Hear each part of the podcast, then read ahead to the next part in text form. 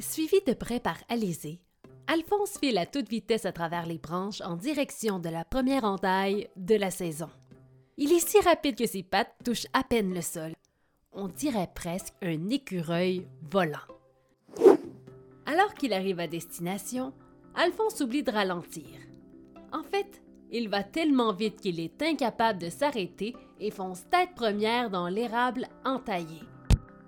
Tout étourdi, Alphonse se relève grâce au coup de main d'Alizé qui, arrivé quelques secondes après son frère, tente encore de reprendre son souffle.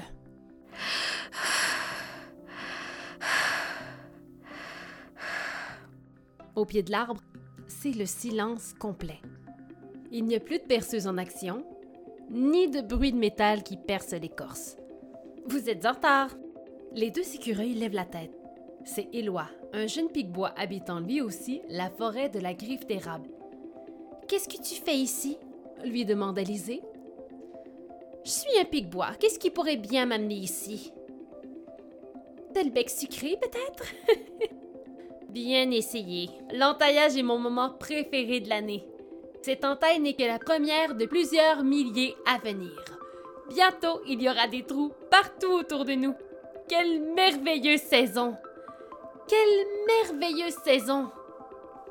Éloi a raison.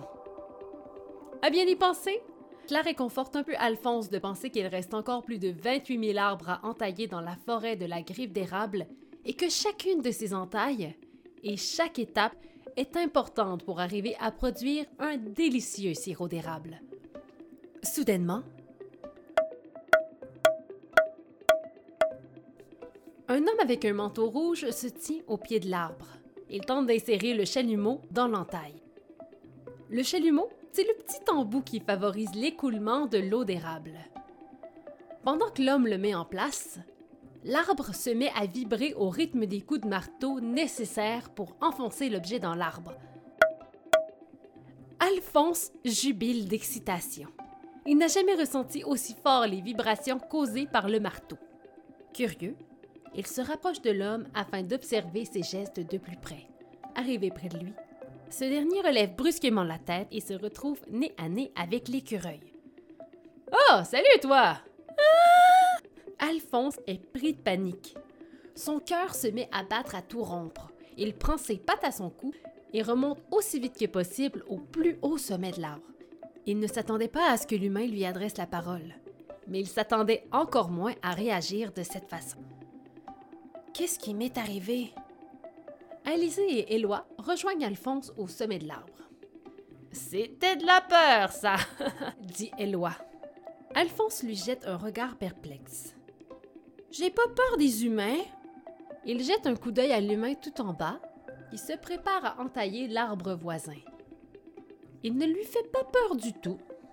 Il démarre sa perceuse en fredonnant. Au même moment, le bruit des perceuses se met à résonner un peu partout dans la forêt.